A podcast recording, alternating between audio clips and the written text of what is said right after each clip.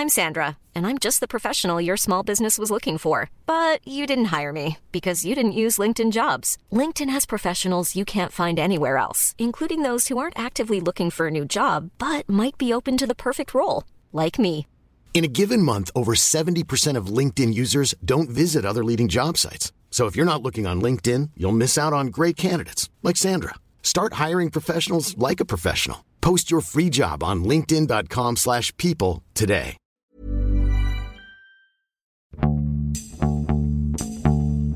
欢迎收听艺术有毒，我是虎虎。我是三米，我们今天继续欢迎嘉宾赵阿萌小姐。大家好，我是赵阿萌。好，今天我们要讨论的话题呢，跟毕加索有关。呃，今天我们主要围绕的一本书来聊，叫做《制造现代主义：毕加索与二十世纪艺术市场的创建》。之所以聊这本书呢，或者聊这个话题，主要也是因为最近有很多关于毕加索的新闻啦。一个是呃，正在泰特现代美术馆的一个展览，叫做《毕加索一九三二：爱情、名义和悲剧》的这么一个展览。那是这是泰特现代美术馆成立以来第一个毕加索的展览。然后与此同时，三月份、二月底好像有一系列的苏富比佳士得的拍卖，里面都有毕加索的作品。然后他的作品好像是被一个买家买走了，好像十四件作品，毕加索作品被一个神秘的买家买走了。同时，五月份的时候，这个洛克菲勒家族的一批收藏里面也会出售一些比较经典的呃毕加索作品。我是最近在仔细看了一下洛克菲勒这场拍卖。其实我之前我以为那个呃最主要的一件作品是马蒂斯的那件嗯大公驴那个系列，因为那件作品已经是马蒂斯还在私人收藏里面的最有代表性的一个作品了。但是我估计这件还是拍不过毕加索，因为这次呃洛克菲勒这张呃毕加索是他粉红时期初期的一一件呃。很有代表性的，基本上在介绍毕加索的书籍、画册里面，其实都会看到这一件。嗯，呃，我看到目前西方的一些媒体对这件作品的估价已经到差不多一点五亿美金了，那这个价格就基本上就是接近毕加索的最高价了。所以我估计这场洛克菲勒的拍卖可能还是毕加索要力压马蒂斯。嗯，好像同时香港苏富比也在展览哈，香港苏富比艺术空间也在展览，做了一个联展，呃，做了一个联展，里面有我看了一下资料，好像是有四幅毕加索的作品，都是从他孙女那儿拿到的一些作品，所以最近关于毕加索的新闻还是蛮多的。然后这本书其实是讲的，就是它的副标题说的一样，就是毕加索和二十世纪艺术市场的这么一个关系。然后这本书其实是赵阿蒙开始推荐给我们两个人看的。我对他感兴趣，首先是因为他确实这本书，呃，里边涉及到很多我们之前呃不知道的一些信息。呃，这个书的作者他还是拿到了很多一手的消息，包括他跟毕加索合作最长时间的 dealer 之间，他跟他的遗孀和他的后代进行了多很多次的访谈，然后包括他找到了一些他们当时和毕加索之间的书信，所以就是里边还是能看到跟毕加索呃有关的一些细节东西。嗯，大家都知道毕加索还是一个被你提到二十世纪的时候，你不可能绕过的人，而且他是一个被神化的人。那我当我看到这本书的时候，我第一反应是他也许可以让我们从一个不那么神话的角度去看看，呃，艺术市场是怎么理性的把一个人变成神的。但是，呃，我看完了以后，就是之前也跟你们聊了，看完了以后，包括看了一些周边的关于毕加索的书，包括以前读过的，就发现他的神的地位并没有受到动摇。就是大家在谈到他的时候，无论你是从事商业的，还是从事艺术创作的，还是从事还是你是收藏家，好像都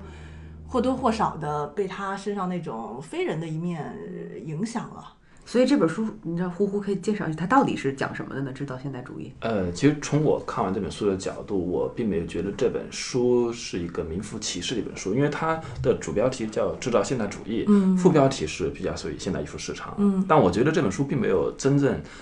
它其实仅仅围绕着毕加索，而且它仅仅只讲到了严格意义上只是二十世纪的上半叶，嗯。就是二战前。一九甚至一九三九年以前。所以呢，《制造现代主义》这本书，我觉得标题其实有点大了。嗯。所以呢，我当时抱着这个期待去看这本书了，看完之后就有一点点失落，因为它并没有解答我看这本书之后产生的疑问，就是，所以后来又找了一些其他跟毕加索相关的资料都看了一下，确实就是说我们现在不得不承认，就是说毕加索，第一他从一个艺术家变成就是统治二十世纪艺术，甚至包括像现在。艺术市场依然是由他来统治，这个地位好像没有办法动摇。嗯，呃，但是呢，同样作为一个这么大的一个艺术家，人人都知道艺术家，但是，呃，即便我们就说作为艺术圈的人，从事艺术市场的人，我们可能对于跟他市场相关的一些细节经历，可能依然还是了解比较少的。就比如说像《制造现代主义》这本书里面，其实提到了几个重要的在毕加索生前代理或者是经经销或者经营他的几个画商，是他们其实对我们现在来讲，其实都很陌生了。可能在二十世纪上半叶了，他们都是很有名的。嗯，但是种种原因，当然跟二呃那个一战、二战都有很直接的原因，他们后来都没有在艺术圈再留下什么痕迹。所以呢，看完这些书之后，确实感觉就是说留下的好像只有艺术家，然后呃，当初的那些呃藏家也好。画商也好，好像都已经烟消云散了，连洛克菲勒都都都要善尽他的收藏了。不过我是觉得，因为毕竟我们我们看了很多跟他周围相关的书嘛，其中不就包括我和胡胡都读了，就是那个约翰伯格写的那本毕加索的成败呃，毕加索的成败。那个书里边其实挺有意思的一点，就是他提到说，当你谈谈论为什么谈论毕加索这么难，是因为呃，像他这个级别的人，人们就已经把他。是谁？他他做了什么？他是谁？他是一个什么样的人？和他做了什么混在一起了？也就是说，你当你看毕加索的时候，其实大家讨论作品的反而很少，是围绕着他的各种各样的意识，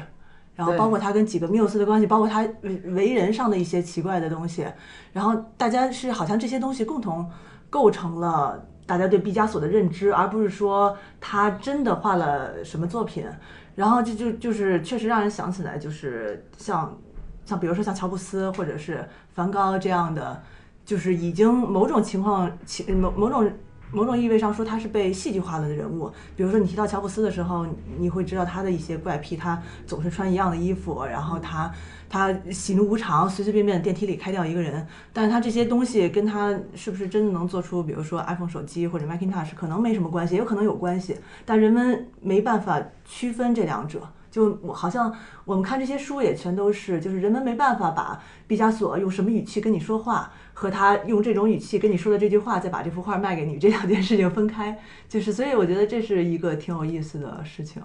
对，所以那本书成与败，那 John Berger 他怎么说的呢？他他到底说他是？其实那本书，呃，那本书挺有挺有意思的，就是在于他他几乎百分之七十的情况下没有在谈毕加索。它里边天南海北谈了很多东西，我觉得可能这类的作家都有都有这个习惯，就是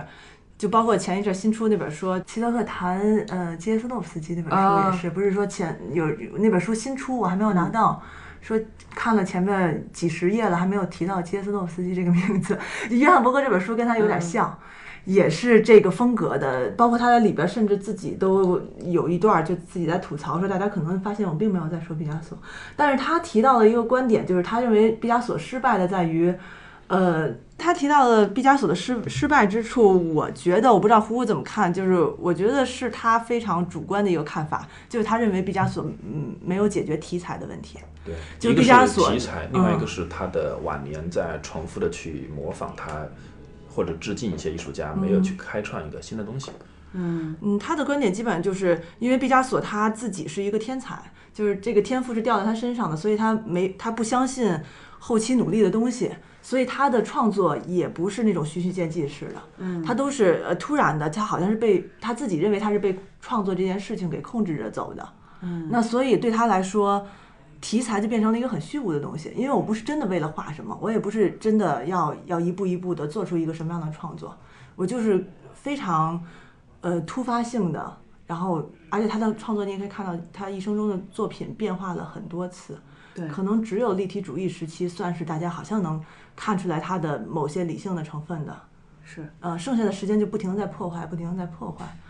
所以他就认为当他在没当他找不到合适的题材的时候。他的很多东西都是在胡画，这这是他自己的观点。但是当他遇到比如说格尔尼卡这样的主题的时候，他就能创作出真的是就是在艺术史上非常重要的作品。那这个 John Berger 他他的他的他的这个观点真的很主观哈，我觉得这个有点太苛刻了。对对对对对，所以所以我觉得这不是就是大家能认为公公论就是。他已经是二十世纪应该说是最最有创造力的一个艺术家了吧？他有这么多时期哈，他的风格如此多变，这是没有任何一个艺术家可以跟他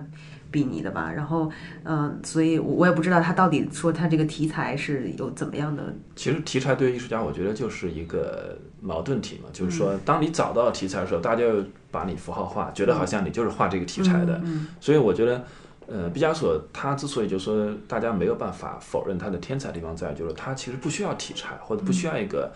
呃。像一般的意义，呃，一般意义上艺术家的一个符号，或者是他就是画什么呢？去定义艺术家的东西，他都可以画出很好的作品。所以，呃，我我记得我看我我忘记是哪本书里谈到毕加索了，就是说，呃，毕加索跟他同时代的艺术家相比，最大的特点在他创创作方式上，他其实更多的依赖于想象。嗯，他第一，他其实不太依赖于模特。嗯，比如说他不像什么印象派那种啊，出去写生，你很少发现。从来好像没有听说毕加索出去写生，他出去是在海海滩上去游泳，不是去写生。他是在晚上点这个蜡烛画画，然后他画的那些东西是脑袋里面其实已经出现的，或者他就在把脑袋里面出现的画面，可能就用他的方式画出来。所以他其实是一个应该说他的天才，我觉得直接就是表现在脑他的幻想能力、他的想象能力这方面。所以当一个想象能力这么充沛的一个艺术家，他还需要题材吗？这本身就是一个问题。嗯，对，但是可能约翰伯格他的观点就认为题材还是重要的，就是你用什么方式画当然很重要，尤其在现代艺术来说很重要。但是你画什么，它还是有一些实在的东西，是你用方式和内容的结合，可能是最终能诞生像比如说格尔尼卡这样的作品。嗯，但是他觉得毕加索大部分情况下他的创作本身就是题材，他没有真正的题材。那个情况下，他会认为，虽然他自己也说这话说出来可能会有点问题，他会认为他有些作品是荒谬的。啊，嗯，哇，那他还是蛮批判的嘛。那他对对他这毕加索的成成功又是怎么说的？他基本上就觉得这这不是一个，就是不需要他来说他是一个，成功就是天才对，他是是一个天才，他就是。嗯他是引用了一些那个当时同时代的人对他的评价，就是确实就是说，就像那个上帝借他的手来画画一样，大概就是这样的意思吧。嗯，就是他说他毕加索的一生中，你看不到他的成长曲线。比如说，你看像毕毕加索他自己非常崇拜塞尚，但是你看塞尚，你能看出他的创作的轨迹，他想他想要解决什么问题。毕加索他没有这个要解决的问题，他好像就变成了一个存在，就他不是要进阶，他是他是一个一直都在的对对。永远但其实我们现在回头来看，还是能够用一些题材或者是符号来总结一下他最有代表性的时期的作品，就是。嗯，像他早期就是那个个小丑啊，或者是那那个流浪对对对马戏团等等这种题材嘛，对就是他选择的题材嘛。然后后期其实主要是围绕着他的几个情人或者是这种呃女性的这种关系，然后主要其实他后期应该绝大部分就是肖像，其实他好像没有什么风景或者什么，虽然尝试过一些立体主义的抽象的东西，但是很快他就不可不就从这条路上就就就退出来了。所以呢，他最有代表性的始终就是说是呃通过画肖像在呃把毕加索式的那种画法发挥到极致。所以我觉得像约翰伯格那本书里面，其实我我认为他呃某种意义上他承认了毕加索最有代表性或者是嗯最有价值的作品，应该是他在呃三十年代中期到四十年代那个时间，也就是呃笼统的好像定定义成是一个变形时期或者是什么两面人时期的时候，画了一些玛丽、Teresa 画的比较柔软性感的 那个题材。然后梦系列吧，好像，呃，我看了一些表格啊，正好在前天。其实，在最近的十几年，基本上可以说，真的就是毕加索在统治市场，按照他的那个交易总量来算，嗯，就基本上十年里面有八年就是毕加索。然后每次其实它都是你说主要是拍卖市二级市场，二级市场，嗯，二级市场。然后最贵的呢，目前反而并不是这个三十三呃三十年代和四十年代中间这一段，就我们刚刚谈到的梦系列，或者是这这这个变形时期的这个呃以这个朵拉或者是这个 Teresa 这两个模特为主的系列，可能也是因为这样的代表作还没出来，呃，最贵的就是。呃，蓝色时期或者粉红时期早期，因为早期的作品特别少，特别少。它只有早期这两个时期的作品是过了这个时期就不再画了，而后面的那个什么立体主义啊、什么变形啊，或者是新古典主义，它其实可能就是说它不是说这个阶段你不画，可能回头还要画，所以后期的作品它是在交叉的进行，而早期的贵呢，是因为确实是呃存量少，对，而后他们是不是不是纯量少？他本身的画的时候就就这个这个时期的作品就比较少对，也啊。确实因为是早期作品，风格还没有定型和成熟。嗯然后后期呢，呃，目前它最贵的是一个呃一点七亿美金，是晚期致敬他最喜崇拜的那个西班牙艺术家的一件作品。呃，所以并没有充分体，就是说体现他最有代表性的那个作品的一个价价格。但即便如此，他依然每年就是说，只要有毕加索的代表性作品出来，其他人好像基本上就都 甘拜甘拜下风没有什。么戏了。但是这是不是也因为就是毕加索的，确实他创作的量实在是跟其他艺术家没法比。嗯，就是好像马对蒂斯也也也是量很大的艺术家嘛，但是还是跟毕加索，你说他一个这个 Maria Theresa，他的其实我觉得从这个角度都可以看出。出来，其实创作量我觉得最大的应该是印象派的艺术家，莫奈、雷诺啊，而且他们活的一样，跟毕加索一样，都八十几岁才去世。但是毕加索并不是印象派艺术家，他也不是说一天那个太阳落山我就要画完，但他依然他的创作量在目前的二级市场流通量其实是超过了所有的印象派的艺术家，他的那个呃有几种统计说法，反正至少他的那个作品也有差不多三万件，然后、呃油画可能就有两千多件，嗯。然后市场流通的也好，捐给博物馆的也好，这个量都是可能都是非常大的，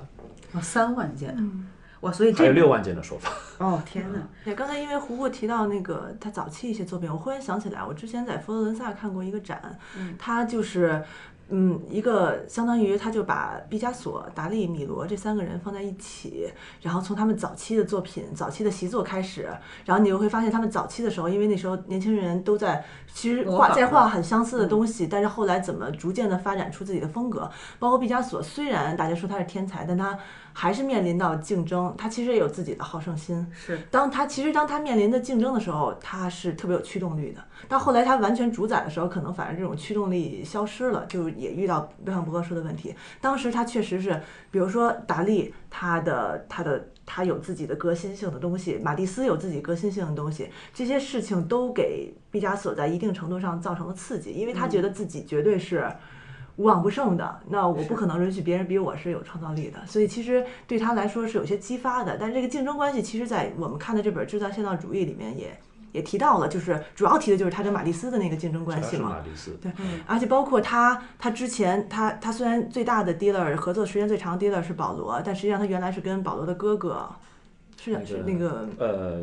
叫利昂斯，对对对对，里罗森伯格里昂斯罗斯伯格他跟他的哥哥其实闹掰了，有一点点原因就是他他哥哥在试图去把毕加索和马蒂斯变成一对儿竞争关系，嗯呃，互相在说对方怎么看你的作品，你怎么看他的作品，但可能对马对对毕对毕加索来说，他是不接受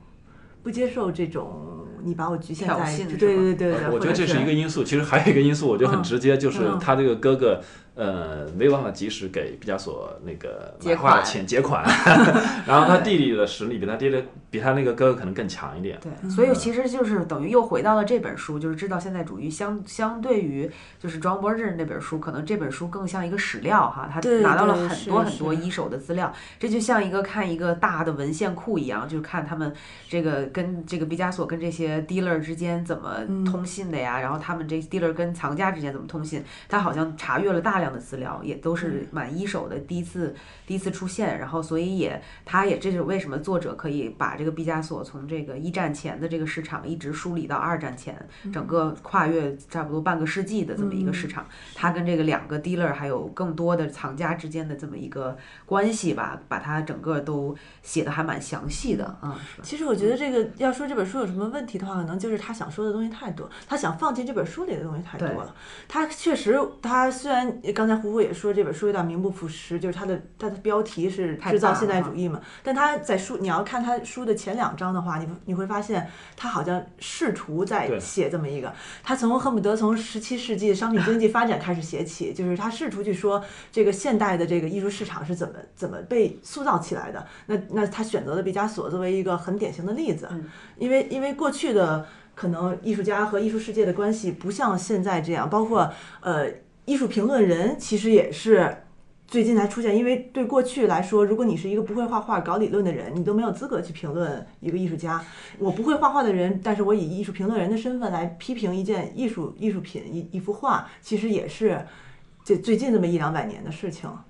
然后，所以其实呃，包括他提到了说，艺术世界的这个三角关系，就是评论界，就是比如说这些评论家啊、这个历史学家什么的，包括呃商业界，就是这些呃画商啊。然后以及艺术家这三角关系是怎么最终形成的？其实最近一百年来，因为在过去可能画商跟博物馆这种体制内的关系不可能是那么紧密的，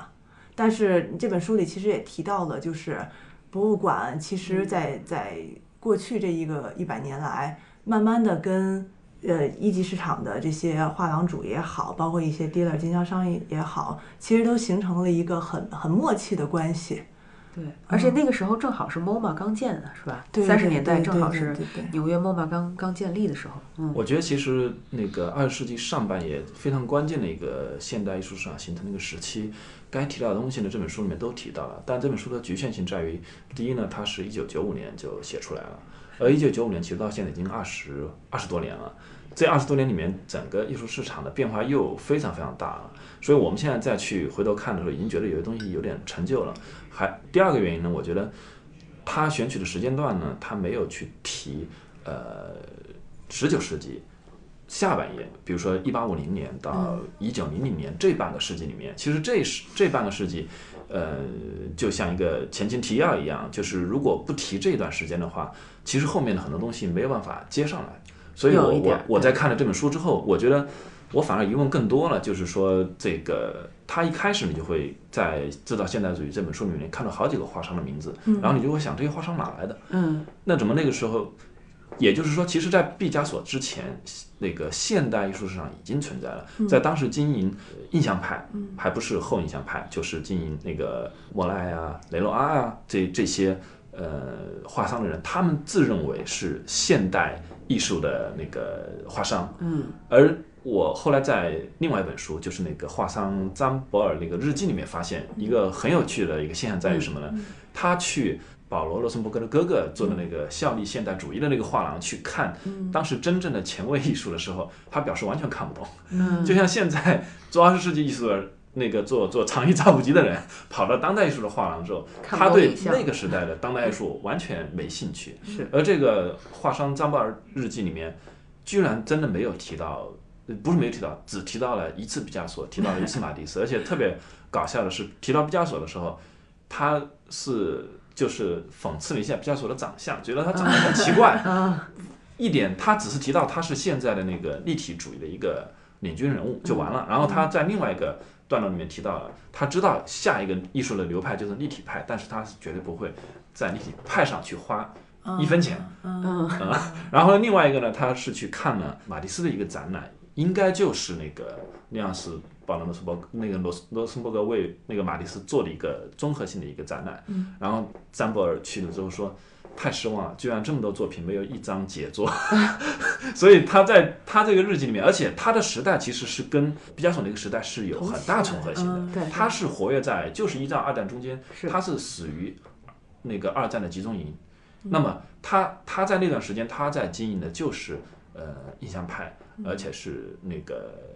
前早期的印象派的那些艺术家，而且在里面居然都没有提到是，梵高，嗯。也没有也没提到高，提到一次高更，他说有一个艺术家叫高更，说明在 说说明高更在他那个时代也没有名气。对，所以其实，在那个年代的时候，就一战之前，呃，二战之前吧，其实更流行的东西都是印象派嘛。其实毕加索的市场，就无论说多少人说他是天才，无论说这些画商多么推崇他，但其实他的作品是很难卖的嘛。这个书这个书里也其实也有也有稍微提到的，我。觉得是相对来说吧，他他肯定相对难卖不是大家想象的，比如说现在年轻艺术家难卖的那种，他其实是有一定的量，只不过可能对他的大家对他的预期来说，但是那个时候画商都是买断的，是吧？那个时候我觉得拿卖分几个因素，一个就是说，呃，其实并不是真的没人买，嗯，而是因为毕加索在当时就很贵。其实、其实后来比较一下，嗯，那个时代的呃印象派的代表性的艺术家在那个时时代都不贵，印象派真正的暴涨是在一九五零年以后，甚至是在一九八零年以后，就是在那那个个贝耶勒的那个时代，对那个时候才暴涨起来，通过拍卖啊，通过什么日本人啊，嗯 什么那个时候才真正的翻了几十倍、上百倍。而在同时代，在毕加索的同时代，其实毕加索的画其实已经跟他们，我觉得在价格上没有差太多了。像比如说那个时候莫奈一张画就是一万法郎，而毕加索在那个熊皮基金会上的一、一件那个那个马戏团的那个那个杂耍艺人之家，不是拍了十万法郎吗？嗯嗯嗯，那他的画已经比莫奈贵了嗯贵了，而而那个时候毕加索可能只是在现前卫艺术的这个圈子里面他是有名哎的。，嗯，正好提到熊皮，其实你可以介绍一下那个，因为这个这个书的一开一开始就是介绍的哎，从那个熊皮拍卖会，我觉得这是一嗯这本书比较精彩的一个开头，嗯但是 中间缺少这样的段落，就嗯因为这个熊皮艺术基金确实是一个传奇，可以说到后来都没有一个这样干净利落的这样的一个艺术基金。是我们看到艺术基金往往是 那个有开始，但是结结束都很难，退出很难。而这个熊皮艺术基金呢，其实是非常呃早，就是在呃二十世纪初一九应该是呃一零年左右吧，他们突然就是也不是什么特别有钱的藏家或者是贵族什么的，就是沾亲带故的那么十个人，然后决定就是说从每年的收入里面拿出几百法郎，嗯。呃，一共就是差不多两千七百五十法郎吧，我记得。那十年下来，也就是差不多两三万法郎，是。每年固定的去买一些当时的呃，主要是野兽派和嗯。毕加索为主的，甚至主要就是毕加索和马蒂斯这几个艺术家。然后他们坚持了十年之后呢，呃做了一场顺拍，就跟现在一样，是 顺拍，然后呢翻了总体大概翻了四到六倍。是然后呢，毕加索那一件呢，最有代表性的那一件，四年翻了十倍吧，还总之就是说很成功的一场拍卖。是拍完之后呢，他们也没有再继续扩大或者怎么样，因为、呃，他们后来就不毕竟不是那种做了是吧？没有继续再嗯说我再组一个基金怎么做下去。呃，但是不一样的就是那个他也给艺术家一些，就是把拍卖所得的一些利润还分给了艺术家，对？他们大概分了百分之二十到二十五，就是类似于艺术家的那个转售权利金对，就是欧洲现在嗯还、还在实行。但是我们没有嘛，嗯，中国还有其他的地区还是没有这种，当时的其实当时的销售方式跟现在确实不太一样，包括当时画商的那个销售方式，其实也是要给艺术家返佣的。而这种返佣的方式呢，它是，呃，画商可能拿走这批作品，他就觉得先买断，但是艺术家可能会给一个相对，呃，优惠或者是一个打包的价格。然后呢，但这个不是说你买走就完了，你这个东西你如果画商再卖出去，艺术家会知道价格，而且画商会从这个利润里面大概拿出四分之一再返给艺术家艺术。家对，所以这是所以这个对画商要求也很高，就是他们要有很雄厚的资金来去囤货，所谓的对吧？我觉得这个已经不能用雄厚来、嗯 来来定义了。嗯我我我仔细的那个那个比较了一下，当时的呃法郎对美元大概是一比十、嗯。呃，也就是说一美元等于十法郎，然后英镑可能是美元的几倍，然后那个时候的画商可以拿出一百万美金嗯。去买东西，是然后转手再卖给一个大藏家，又是几百万美几百万美贝耶勒的元。贝耶勒那个自传里不也说到吗？嗯就他如果想要拿拿到一批他觉得非常好的东西的话，其实是特别赌博，就是几次你可能濒临破产，是然后你把一切都赌上去，然后去抵押，然后拿拿到一批呃，比如说对贾科梅蒂的东西啊或什么之类，但是你有可能是砸在手里的。他们其实首先是家里就是好几代积累下来的，像他们好几代可能就是从那个十九世纪就开始，家族就是做画商，呃，因为大部分是犹太人嘛，可能就从事这种呃艺术方面的这种交易，然后积累下来之后，犹太人可能也比较会做生意或者敢去赌。这里面其实提到几个传奇性的那些画商提起来都都，现在我们说起来都会很羡慕的，就是呃代理毕加索的第一个正式的画商。他有一个很传奇的经历，就是在塞尚晚年穷困潦倒的时候，他花五十法郎一张画买了两百五十张塞尚，然后然后他一张都没卖，直到塞尚涨到一万法郎一张，涨了两百倍，然后再开始卖。所以这是当时的画商，每个人都说起那个人都都会当一个传奇来来来说。但是我是觉得那个时候的画商，你虽然说现在好像说情怀很俗气，但我觉得他们至少是真正相信现代主义的。啊，对对他们是相信现代主义，包括那个年代，其实一个艺术运动，它是跟思潮、跟这个社会的，因为它那时候还是叫做一个运动一个运动，一个主义一个主义的时代嘛。对像超现实主义，它恨不得要要打打打倒一切，这这对它是有宣言性质的。对，所以我觉得当时呃全身心参与到这场运动里边的人，确实是至少是信仰这个东西的。我觉得这点还是挺难得的。包括他这种契约精神，他愿意呃跟年轻的艺术家一起成长，然后如果他用很高的价格转手出去，他会给艺术家很很高的一个返佣。我觉得这些都是因为呃他们对这件事儿不是。投机的目的，而是他真的相信，因为其实那个时候相信这个东西的人也不多。我就记着毕加索，因为三几年有一个特别成功的展览的时候，当时他就里他那本《制造现代主义》里就提到说，毕加索当时一九三六年巴黎特别成功的一个展览，所有的评论家都夸他，但实际上那里边有一些评论家。当年是就是批评他的同样一批人，所以说当时毕加索从那以后就不不再听评论家的话，因为他觉得说好说不好都是你们这些人，我没有必要听你们的意见。但至少说明他当时其实是面临一些批评的，就是对当时的画商需要的气魄可能比现在会更大一些，因为他们是第一个去那个购买作品的人，呃，他们也是第一个去承担这个风险的人，甚至我觉得，呃，他们在某种程度上。他们对于当时那个艺术家的信心比现在的藏家可能还要大，因为他们很多人买了之后，就像那个保罗·罗森伯格，也就是，呃，在呃三十年代吧，代理主要是主要代理毕加索的这个画商，他当时其实在不断的买进，但是他很少卖出，是，比如说他坚信毕加索是不能卖，还是他不想卖？我觉得是。呃，有都有这个原因，确实在在最开始的时候，毕加索也很难卖，所以那本书里面不是我看了那段都笑了嘛，说 他当他卖掉一张毕加索的时候，都都很兴奋，写信跟人家说，我告诉你一个奇迹，我卖掉了一张毕加索。但我觉得这个也跟价格有关，说明价格价格就是毕加索当时价格肯定不会很便宜。但是，即便我觉得有人买，我相信他也不会随便就把手头的毕加索卖掉，因为后来之所以就是包括那个 MoMA 都去找他做这个展览，是因为。他是对毕加索的作品的在哪里，以及自己手头拥有的毕加索代表作最多的一个人，所以促成后来那个那个 MoMA 的那个毕加索的回顾展，就是最大的功臣也是他。所以就说那个时候的画商，我觉得就说对于一个艺术家是是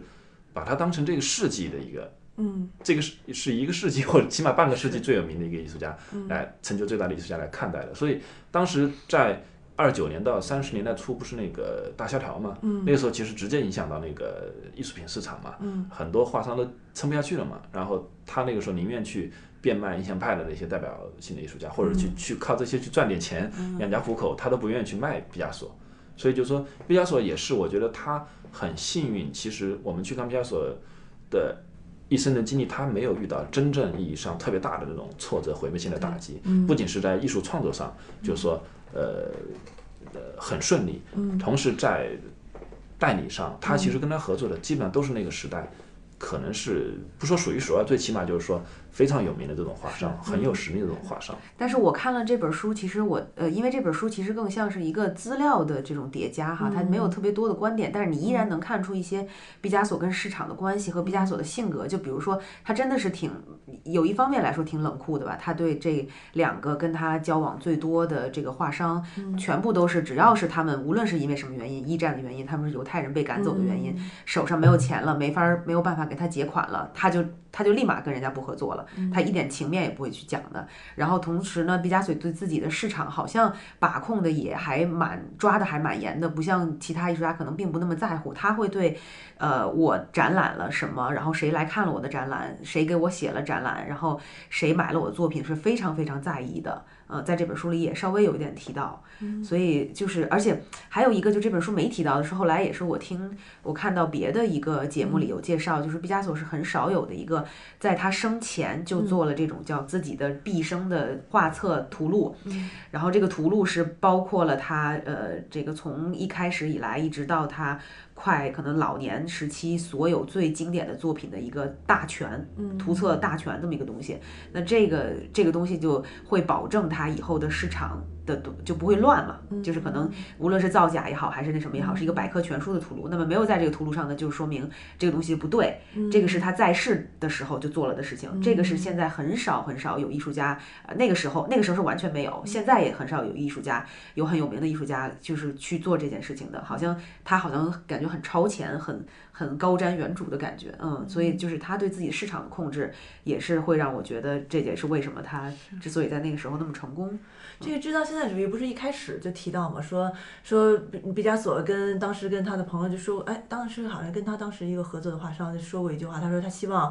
有很多的钱，但是过着穷人的生活。大概是我忘了那句话原对原话了。他其实是希望，其实有钱保证他的就是生活的稳定对，但他又财务不想自由不想生活的像一个很奢侈的那样一个人一样，他喜欢住在那种破烂或者是不一定是城市的市中心等等，嗯他喜欢那种生活状态，不是把他说像一个波西米亚人的那种生活嘛，但是呢又希望有钱，又希望有钱，就有保障了，就对了。对不过我确实觉得，因为呃，因为毕加索在画那个亚维农少女那一张，就现在已经成为他职业生涯最重要的一张作品，当时是一个不不被接受嘛。不被接受作品，好像过了得有二十年才第一次正式的展出对公众。当时他画那张画的时候，正是他市场很好的时候，他那段时间开始有名气了，开始卖了。但他刚有一点钱，他就做出这种破坏性的作品。所以我觉得他那句话可能也真的不是虚伪的，就是因为一般一般刚刚一个年轻的艺术家，他在这个上升期的时候，他这个作品很受认可，他会很长时间的去画这个东西，至少有一段时间。然后再革新一个阶段，但他几乎是呃经济好转了一点儿，就立刻开始进行这种对自己的作品的破坏性的改造。是，嗯，所以确实他是可能金钱对他来说就是一个帮助我实现，呃，我想实现的这种大胆的尝试用金用金钱保障自己一个创作的自由嘛。嗯，我觉得其实那个时候的那些画商，严格意义上跟今天的画廊还不太一样。嗯那个时候其实好像都是艺术家先成名在前，然后再有画商。然后我我翻的几本书里面，我我感觉他们好像都没有提到太多的展览。那个时候的画商啊，其实即便他们有有有空间体体制内有有地址，而且比如说开在那个什么纽约也好，什么法国也好，很很市中心的地段，但它并不是说像现在一个月办一个展览。其实那个时候艺术家也很少办展览，就像马蒂斯一和毕加索，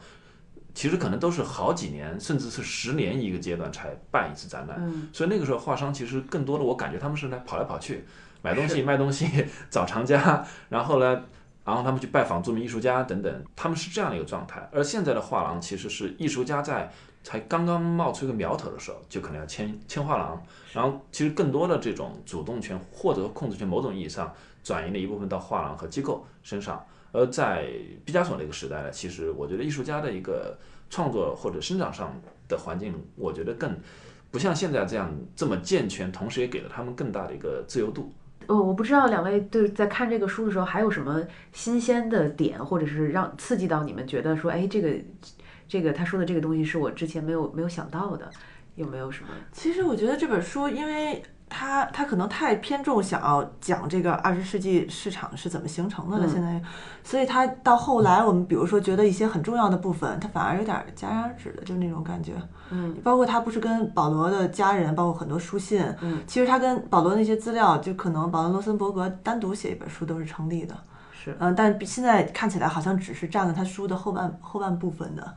包括毕加索他二十世二十世纪的这种地位，其实跟呃战后艺术中心转移到纽约了，而 MoMA 又把它作为了现代艺术，因为当时纽约就把自己当做现代艺术的最强力的支持者。嗯，然后他就把它当做了现代艺术的一个代表人物去推嘛，包括他那个那场巨大的在 MoMA 的展览，其实是树立他现在我们回头看毕加索地位很重要的，包括 MoMA 他也买了亚维农少女的那幅画，那个展览是几几年？那个三三九年是吧？那个展览第一应该在次筹备的时候，一九三二年，但当时取消了嘛，因为萧条各种各样的原因。然后后来是三四年，先在美国呃另一个地方做了一个展览，嗯。最终的办成是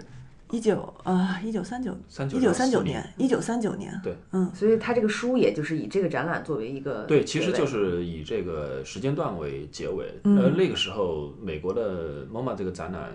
基本上就奠定了毕加索在全球的一个这样的一个。而且当时是有有六万人来看了这个展览，然后馆长特意给那个罗森伯格写信说，这个人数是超过了他们之前做的梵高的展，嗯，嗯，就是有这么一个比较的。所以那个时候也是一个大事件，肯定是对，其实这个书里面隐藏的一个线索，或者说所有谈到那个时期艺术家或艺术市场都隐藏的一个线索，就是美国的藏家开始去买欧洲的艺术。然后呢，美国的藏家其实我，呃，我这里可以介绍一本书，叫那个《名利场》，然后副标题是一八五零年以来的艺术品市场。我觉得前前面半本，其实后面半本讲当代的反而没什么新鲜了，我们都知道。然后讲前面半本呢，它是那个讲从一八五零年，那那个时候就是印象派才刚刚出现嘛，那从那个透勒，从甚至那个时候那个老大师的一些作品讲起。然后，然后呢，美国的厂家其实那个时候就开始参与了。然后我发现特别。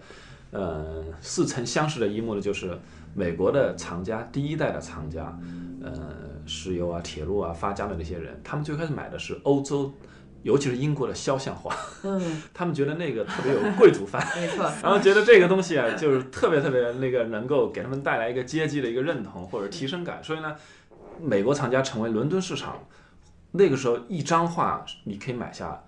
整个印象派，就特别特别贵。那些艺术家，说实话，我觉得现在说出来都没人记得了，就是。是。然后呢，他们大批量的买，后来买的买的，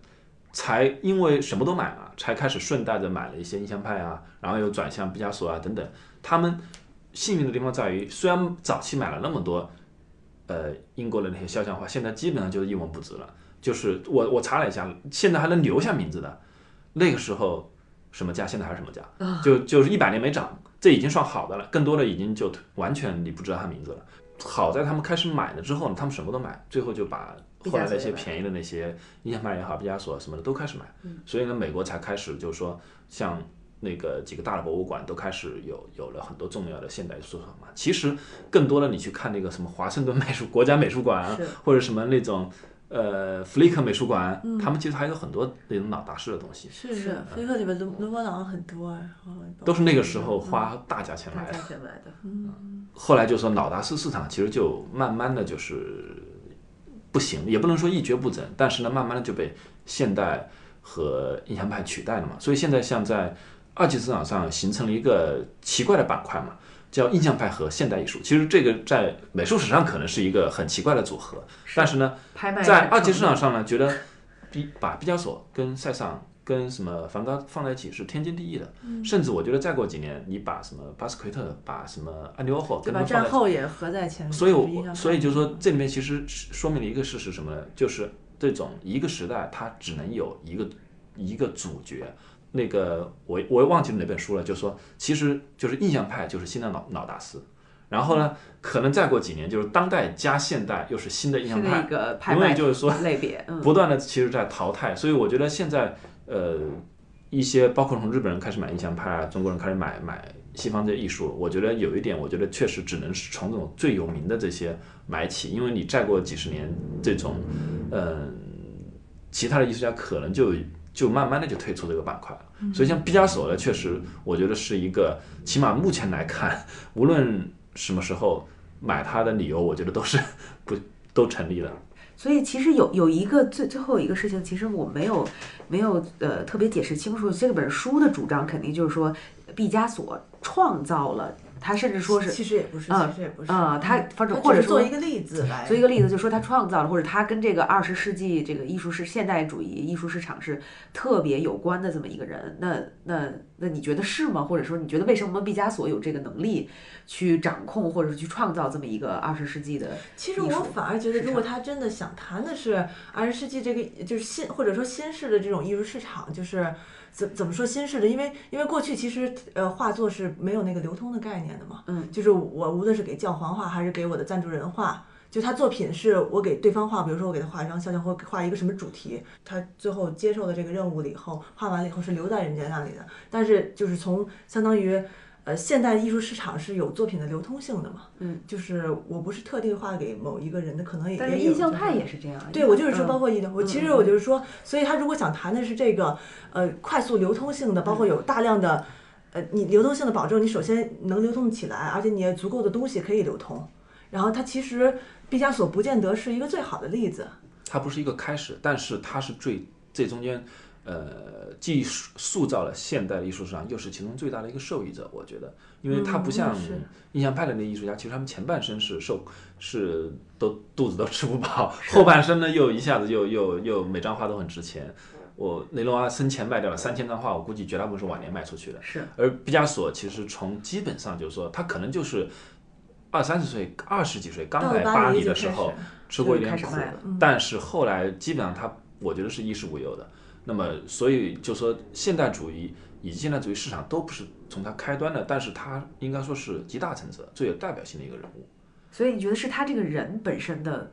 特点，还是说就是他真的画作已经好到这种程度，让他创造了一个市场出来？就当时我看的那个，就是他的一个很著名的藏家，呃，斯泰因嘛，当时他就觉得，呃，毕加索是他周围见过的唯一真正的二十世纪的人，他觉得毕加索就代表真正的二十世纪，嗯所以对对什么意思？就是他就觉得，因为二十世纪是是是是是代表着一些呃革新性的东西、进步的东西、一些呃乐观主义的东西，包括就是就是他觉得毕加索身上是有现代人，在他们那个年代来看，就是真正的现代性在毕加索的身上。不过不这是不是有说法说又说毕加索是一个活在 对对，这个 这个就挺有意思就是就是这种就是约翰伯格那本书里，他就觉得他的观点就反而相反，他就觉得毕加索一直是上一个世纪的人，他觉得身上那种巫术的气质是。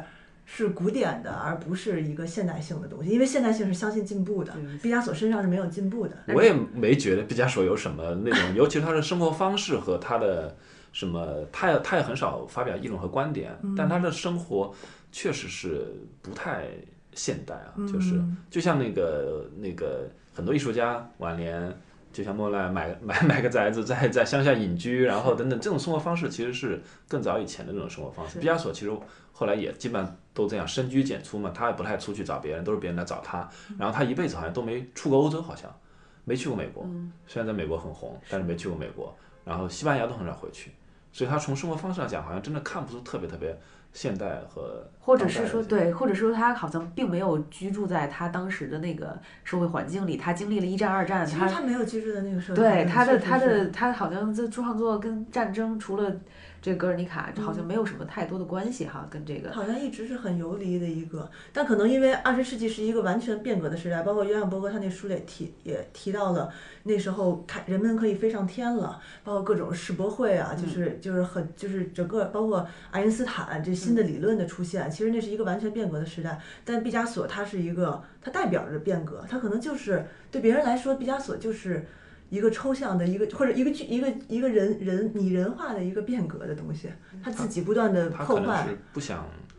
投身于任何一个潮流或者是流派，就是哪怕他参与进去了，他及时的抽身而出。他觉得就是，呃，不他说了嘛，就只有艺术家嘛，就是说重要的是艺术家，好像是类似这个意思。他可能就是很早就意识到了自己在这方面一个重要性或者是天分吧。最最早的自己给自己造神的这么一个 艺术家，也许是所以其实我我觉得我们，呃，就是那本书里面，我觉得它隐藏的《制造现代主义》里面隐藏的没有明确表达出来是什么，就是毕加索其实是一个非常非常成功的一个经营自己的人。就是为什么说，我觉得甚至从这个角度，什么叫制造现代主义？就是他是第一个，呃，以现代的方式去经营和运作自己，而且。确实笑到了最后，不仅那个作品目前就是说市场上最成功，而且他活到九十几岁，然后那个从各个角度来讲，他都是第一个现代艺术市场的巨星，而且影响了后来的这种类似于什么阿尼欧后啊或者什么某种程度上，我觉得都是在就是说受他的影响，艺术家意识到自己可以成为一个有这么大影响力和权力的这样的一个角色，是从他开始的。是。而以前的艺术家可能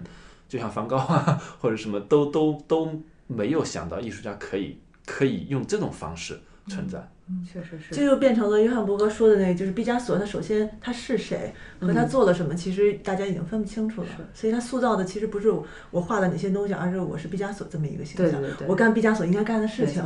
就是这种感觉。对，毕加索已经变成一个符号了，对。他他他这个符号代表的人设，对对对对，现那个人设，嗯，是是是，他代表的已经不只是他的作品了，嗯。好，我觉得，呃，这本书我们也聊的差不多，我们的时间也差不多了。那我最后也想问一下两位，有没有什么关于可能看完这本书觉得不够过瘾，然后有一些补充的书籍可以，呃，推荐我们的听众读的一些书？嗯，我这边其实除了我刚才提到的几本儿以外，其实也确实是约翰伯格那本书让我比较启发的，就是这么一个所谓的非研究艺术史的人去写，他可能有自己的一些独特的角度。嗯然后呢，约翰伯格那本书还是挺值得看一下的。然后包括有一本书，我刚刚我因为这个播客刚刚开始读的，还没有读下去，但我觉得也许会有一些帮助的，就是一本叫《爱因斯坦与毕加索》，就是他把这两个。二十世纪最著名的天才吧，把他其实这个作者是一个研究爱因斯坦的专家，他他但他在研究爱因斯坦的过程中，他发现他跟毕加索的创创造力是有很相似的地方的，所以他干脆就像两个那个平行传记一样写了这两个人的事情。但他们的生平没有交集吧？应该。他们生平，但毕至少我知道爱因斯坦是 MoMA 的常客，他经常去 MoMA 里面看艺术展览但是毕加具体到毕加索，你说没有什么私人交集？他他其实不是把这两个人放在一起写，他就有有点像一个双个展一样，就是他就就平行的一个传记。但他提到的是创造力这件事情有一些相似的地方。这个听起来很有意思，这个书。嗯还有一个呢，就是我刚好前两天在书店里看到一本新书，就是呃让考克多。嗯呃，跟毕加索的一个回顾性的书，但那个书其实不是让考克多写，它是一个和编辑性的书籍。要不要介绍一下？他因为张考多其实对毕加索来说是很他很重要的一个朋友嘛，一个是毕加索当年他不他因为他不想被某一个主义所限定，他从立体主义逃出来的时候，其实就是结识了让考多，帮他做了游游行的那个芭蕾舞剧，嗯，然后做了那个舞剧的舞美，相当于让考多带他进入一个新的另外一个新的社交圈或者新的世界。然后他跟让好多也是很好的朋友。那那本书就收集了很多，因为让好多自己是个诗人，所以他其实里面不是很理性的说一个回忆，他有比如他写给毕加索的诗，然后他的一些著作，嗯所以也许是一个有趣的书，但因为是新书，我还没有来得及看。OK，嗯，呼呼有什么想要推荐呃的？，我觉得因为毕加索，第一，他有个问题，就是他作品量太大，你要对他的作品有一个呃大致的了解的话，其实我我推荐有一本那个台湾出版的，国内应该也有出版，嗯，呃，叫《世界名画家全集》，啊毕加索卷。哦 然后我发现其实这这个它是一个很好的，就是你可以用大概半个小时、一个小时，你翻一翻，你就了解这个毕加索代表性的作品。然它都是图比较多是吗？图其实也配有一点文章，但文章其实是拼，也不叫拼凑，就是说它是主的稿，然后呃，但好处在于什么呢？就是它把毕加索的重要性的作品全部拎出来，而且呢，这个作品现藏于什么美术馆都很清楚。那这样的话，就是对于毕加索各个时期的代表作和风格就有一个概略厚的一本画性的了解。是吗？其实不是很厚，哦嗯，它是一套丛书嘛，其实很多很多艺术家一套，然后毕加索其中一卷，因为毕加索的代表作是太实在太多了。是，而且有一个很大的问题在于，就是我们谈到的那些书里啊，其实没有配图，或者配图都黑白的，或者是，所以每次我都要去找，哎，这个原图是什么颜色的？然后你要是先看这本书的话，你就清楚了，或者你就可以，就说起码就说知道，起码它大致是什么样子。所以我首先我觉得我推荐这本书，另外就是前面我也提到，就是呃《名利场》这本书，一八五零年以来的艺术品市场，其实我现我觉得它比这个知道现代主义好好一点，在于它的那个那个观点先行，或者是他的利益先行的话，他其实更清楚的能够解答你对于那个时代的一些疑问，而不是你看完之后反而产生了更多的疑问。所以像这本书，你就说他提到了。呃，大家都比较陌生的就是呃，十九世纪晚期现代艺术市场刚刚萌芽的这个阶段的一些素材细节，比如说你们提到一个很有意思的英国的那个乡村别墅危机，其实讲的就是当时美国的那个农产品，嗯，针对英国开始销售，然后美国因为那个地大物博，这个东西卖的很便宜，然后一下英国的那个农民就受影响了嘛，然后农民受影响，然后地租交不上，然后那些住在乡下别墅里的那些老贵族或者那些前以前那些有钱人，一下子就收入就锐减，然后他们被迫销售家里那些肖像画呀，嗯。销售那些东西，然后美国人接盘，然后就很有意思。就就嗯。他把这些来龙去脉讲清楚了，我觉得就这样的话，你能解答一些一些疑惑。然后，呃，这本书就是，但它不像那个制造现代主义那么系统的是，我要跟毕加索讲，它是一下子讲到了当代，所以呢，它也会有点就是说太呃大范围，就比如说一下子跨了好几十年。一百五十年是吧？讲的呃，就一八五零年到嗯现在嘛，是它包括当代啊什么的就都讲了。但是呢，我觉得最起码就是说，前半本还是值得看一下的。有意思，听起来非常有意思。也也是有一点点嗯硬，而且它的资料性特别强，它甚至你可以当成一本资料性的书来看，因为它把当时的很多什么画卖什么价格，这些资料全给你列出来，甚至比如说这一年或者这十年里面卖的最贵的十幅画或者是二十幅画，全部给你列出来，就是它的资料性其实还是挺强的。我觉得这本书我我呃，即便是当一本工具书，都还是值得去背一本。有意思，嗯，那我可能要推荐，我就推荐一本书，就是毕加索跟马蒂斯，呃，他们有一本，我我具体忘了叫什么，反正就是就叫毕加索与马蒂斯。啊，就叫毕加索马蒂斯，对，就基本上讲的是他们两个这种最开始亦师亦友，到最后怎么变成敌人的这种呃八卦吧，所以我也蛮推荐给大家的。好，那我觉得今天节目就差不多了，非常感谢大家，好，那我们就下期再见，拜拜。下期再见，拜拜。感谢收听《艺术有毒》播客，这是由两位艺术从业人员主持的艺术读书的跑题节目。如果您喜欢我们的节目，欢迎在苹果的播客平台上搜索“艺术有毒”，读书的“读”，来关注我们。